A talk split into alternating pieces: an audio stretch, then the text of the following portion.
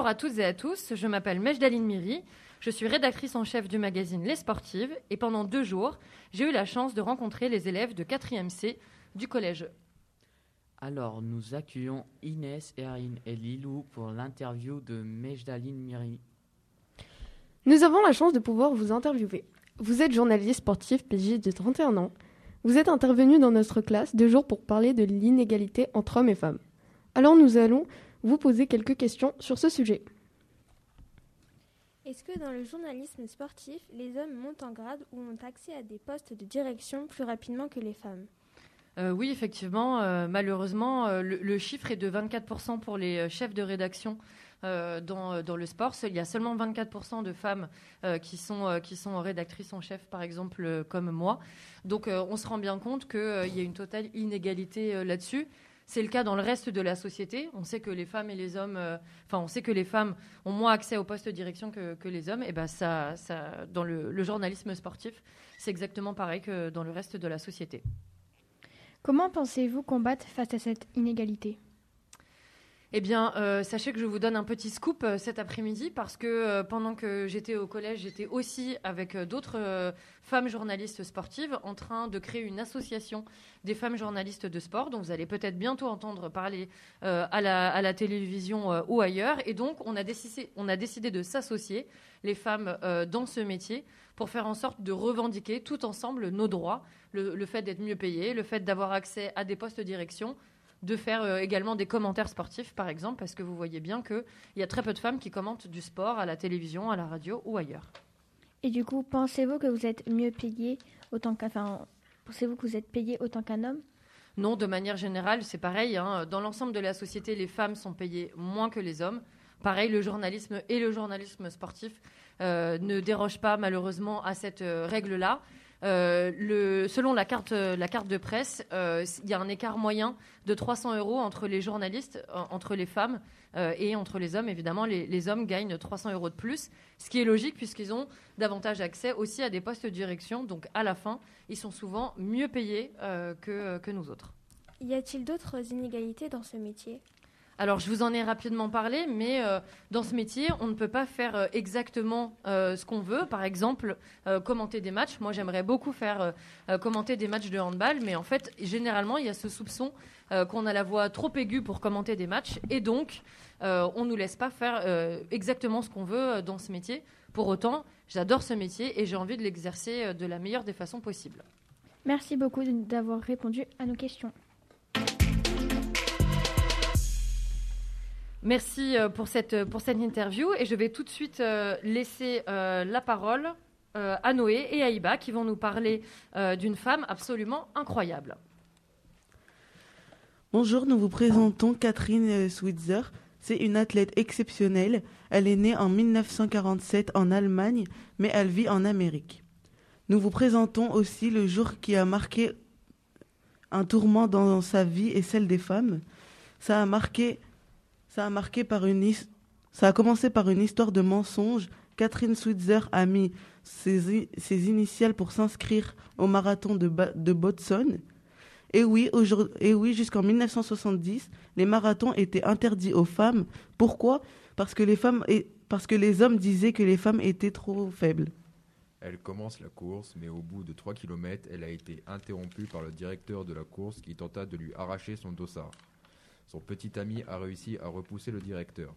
Puis elle continua sa course jusqu'à la ligne d'arrivée. La Fédération américaine d'athlétisme la disqualifia et la suspendit de compétition. Mais grâce à ses actions, elle réussira à faire courir 8 autres femmes en 1972 au marathon de Boston. C'est un modèle pour les femmes, même à 74 ans, elle continue à courir. Merci pour ce très beau portrait. C'est au tour de Farhat et de Célia de nous parler de rugby. Et oui, le rugby, ce n'est pas qu'un sport de garçons. Depuis que le rugby existe, les hommes ont essayé plusieurs fois d'empêcher les filles de jouer. Ce n'est pas ce n'est que depuis 1989 qu'elles sont vraiment acceptées. À ce moment-là, elles étaient 500 et aujourd'hui, elles sont 14 000 licenciées fémi- féminines. L'équipe de France est médiatisée pendant les grandes compétitions. Mais alors, ça veut dire que tout est gagné pour les femmes dans le rugby? Non, il y a trop peu d'argent pour les filles. Elles sont encore amatrices à la différence des garçons. Même les meilleures joueuses travaillent. En équipe de France, les primes sont rares. Lorsqu'il y a des déplacements en avion, les filles sont en économique et les garçons en première classe. Parfois, les garçons jouent avant les filles, donc le terrain est impraticable pour les joueuses. On a eu la chance de questionner une joueuse de rugby. Béatrice, âgée de 37 ans, elle joue au rugby depuis 11 ans dans le club Foura Olympic Club. Sa carrière a débuté grâce à une jeune fille qui lui a proposé de venir les rejoindre. Et on lui a posé les questions suivantes. Le rugby, c'est uniquement un sport pour les hommes? Euh, Je donnerais pas totalement tort à la personne dans le sens où c'est l'idée que j'en avais avant d'en faire. Euh, clairement, euh, moi quand j'ai croisé le milieu du rugby, enfin c'était le résumé pour moi, c'était euh, c'était 22 euh, gars sur un terrain, enfin 30 gars sur un terrain qui, se mettent des grands bourre-pifs pendant 80 minutes pour un ballon ovale. Quoi. Donc le, concept était un peu compliqué pour moi. Et la question suivante, quelles sont les différences entre les jeux masculins et féminins? Le jeu masculin est beaucoup plus euh, beaucoup plus sec et beaucoup plus dans l'impact que le jeu féminin où il y a peut-être un petit peu plus de, développement de jeu, si je peux dire ça comme ça, et qu'on applique un peu plus la, pratique de, sport d'évitement en fait. parce qu'il faut enfin, il faut quand même savoir qu'à la base le rugby ça reste un sport d'évitement, et c'est vrai que chez les mecs on, on a le sentiment qu'on cherche un petit peu plus l'impact et le contact que chez les filles. On remercie donc Béatrice pour ce témoignage. On voit qu'il y a encore du chemin à faire. On vous donne donc rendez-vous au stade de Foura pour encourager Béatrice et son équipe. Merci beaucoup Célia. Et maintenant, nous allons marquer une pause musicale.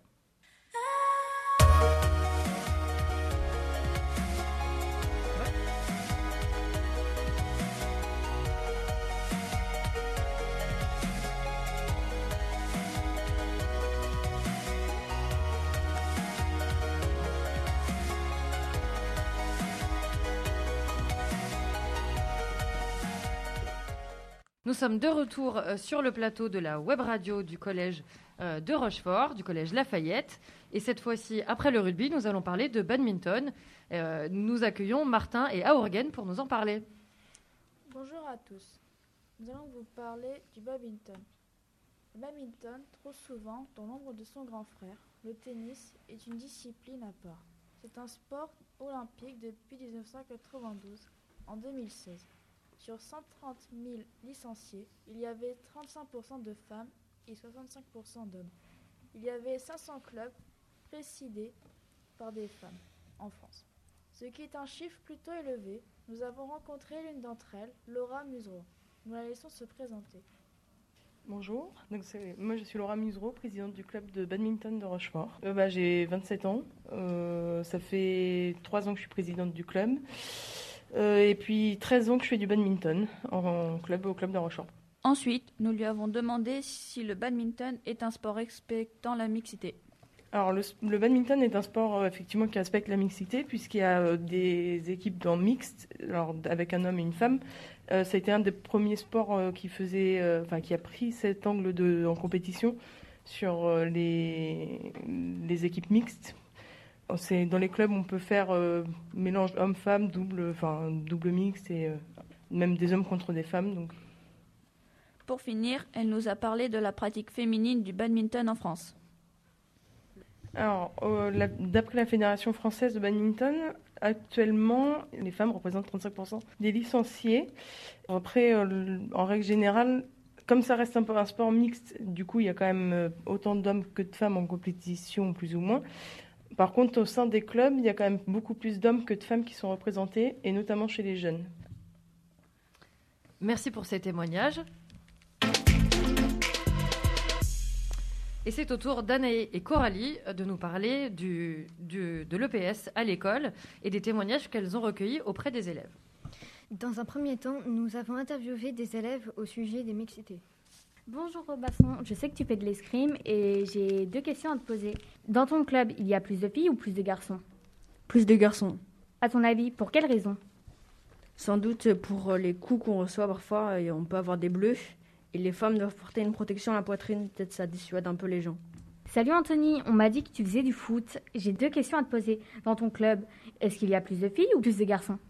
Bah, il y a plus de garçons. À ton avis, pour quelle raison? Bah, je sais pas trop. euh, Peut-être que c'est un sport euh, qui est plus réputé, plus réputé euh, pour être pour les garçons. Salut Meïssa, on m'a dit que tu pratiquais deux sports, la danse, le jazz et la gymnastique. À ton avis, dans lequel de tes clubs il y a de plus de garçons? Euh, il y a plus de garçons dans la danse, mais aussi beaucoup de filles, comme la gym. À ton avis, pour quelle raison? Parce que la danse intéresse plus les garçons et la gym, non, je pense pas. Est-ce que les garçons qui font de la danse vont être critiqués par d'autres personnes? Oui, parce que les autres garçons pensent que la danse c'est pour les filles et non pour les garçons, alors que c'est un sport mix. D'accord, merci. Dans un second temps, nous avons interviewé Madame Neve au sujet des stéréotypes de genre. Elle est professeure de PS depuis 9 ans à Lafayette. On rencontre souvent au niveau du collège, donc en, cinquième et en quatrième. C'est là où c'est le plus, marquant, puisque c'est là aussi où euh, débute l'adolescence, la puberté, et qu'il y a les changements euh, corporels qui s'opèrent. Et euh, donc en sixième, on arrive plus ou moins à mixer facilement les groupes de la classe, garçon-fille. Euh, en troisième, on y arrive un peu plus, mais en cinquième et quat- quatrième, c'est là où c'est le plus difficile. Au niveau de la, programmation des activités, on essaye d'avoir un certain équilibre avec les activités euh, plus ou moins genrées, euh, filles-garçons, pour qu'il y ait une certaine, euh, une certaine égalité dans les activités genrées, pour que certaines filles ne se retrouvent pas à faire que des activités genrées garçons et qui ne souhaitent pas le faire et euh, que les garçons ne se retrouvent pas avec que des activités euh, genre et filles et qui, euh, qui ne souhaitent pas faire non plus. Donc on essaye d'équilibrer pour qu'il y, y ait de la découverte des deux côtés des activités qui sont qui sont pas forcément d'emblée faites par les garçons ou par les filles. Nous remercions Madame Neve pour ce qu'elle nous a confié. Et maintenant, pour terminer, euh, nous accueillons Malik et Janelle qui vont nous présenter trois ouvrages sur l'inégalité homme-femme dans le sport. Bonjour, on vous propose une sélection de livres qui parlent de la discrimination dans le sport. Nous commençons par un roman dont le titre est Mon cœur emmêlé, écrit par Nathalie Sommer. Angel a trois frères, qui eux font, trou- font tous les trois du rugby. Elle adorerait y jouer, mais elle se retrouve à pratiquer la danse pour y faire plaisir à sa mère, car elle lui répète que le rugby c'est pour les garçons. Un jour, sa prof de danse tombe malade. Elle commence donc ce sport de ballon, et ça confirme son envie de s'essayer à ce sport. Elle amène même son équipe à la victoire. Je vous présente ce livre car c'est mon coup de cœur. Il montre bien qu'on pou- qu'on pousse les filles dans des sports gracieux et non dans les sports de force. Et pourtant, elles en sont capables, de plus, elles en ont envie. À mon tour de vous présenter un ouvrage qui s'appelle La saison des rôles. Il est écrit par Chloé. Cette histoire parle d'une association sportive en banlieue parisienne qui est composée d'une équipe féminine et d'une équipe masculine. Le club est confronté à des problèmes financiers. Donc les dirigeants décident d'inscrire seulement l'équipe masculine au championnat. Mais les filles ne comptent pas se laisser faire. Elles vont provoquer les garçons dans un match décisif pour savoir qui ira au championnat. Cette BD montre bien les problèmes que les filles peuvent rencontrer lorsqu'elles sont inscrites dans un club de ballon rond. Dans ce livre, on voit aussi que même les femmes reproduisent les préjugés, puisque c'est la directrice qui favorise l'équipe masculine, car elle pense qu'ils sont l'avenir du club. Pour finir cette chronique, nous voulons vous conseiller un dernier roman qui s'intitule La fille d'avril, écrit par Annelise Heurtier. Nous sommes dans les années 1960. Catherine est adolescente et se découvre une passion pour la course. Mais à l'époque, on dit aux femmes de ne pas courir, sinon elles ne pourraient pas avoir d'enfants. Mais Catherine va s'accrocher à ses rêves. Et même participer à une course, ce qui était totalement interdit à l'époque. Ce roman est inspiré de l'histoire de Catherine Switzer, première femme à avoir couru un marathon. Il illustre parfaitement le combat, des femmes pour montrer qu'elles en sont tout aussi capables. Merci beaucoup, Janelle et Malik, pour ces conseils de lecture. On va se précipiter chez, euh, un libraire pour acheter ces quelques livres. Ainsi s'achève notre euh, émission euh, de Lafayette Web. J'ai pris beaucoup de plaisir à être avec vous ces deux derniers jours. J'espère que vous aussi et que vous avez appris plein de choses. Merci encore euh, aux élèves.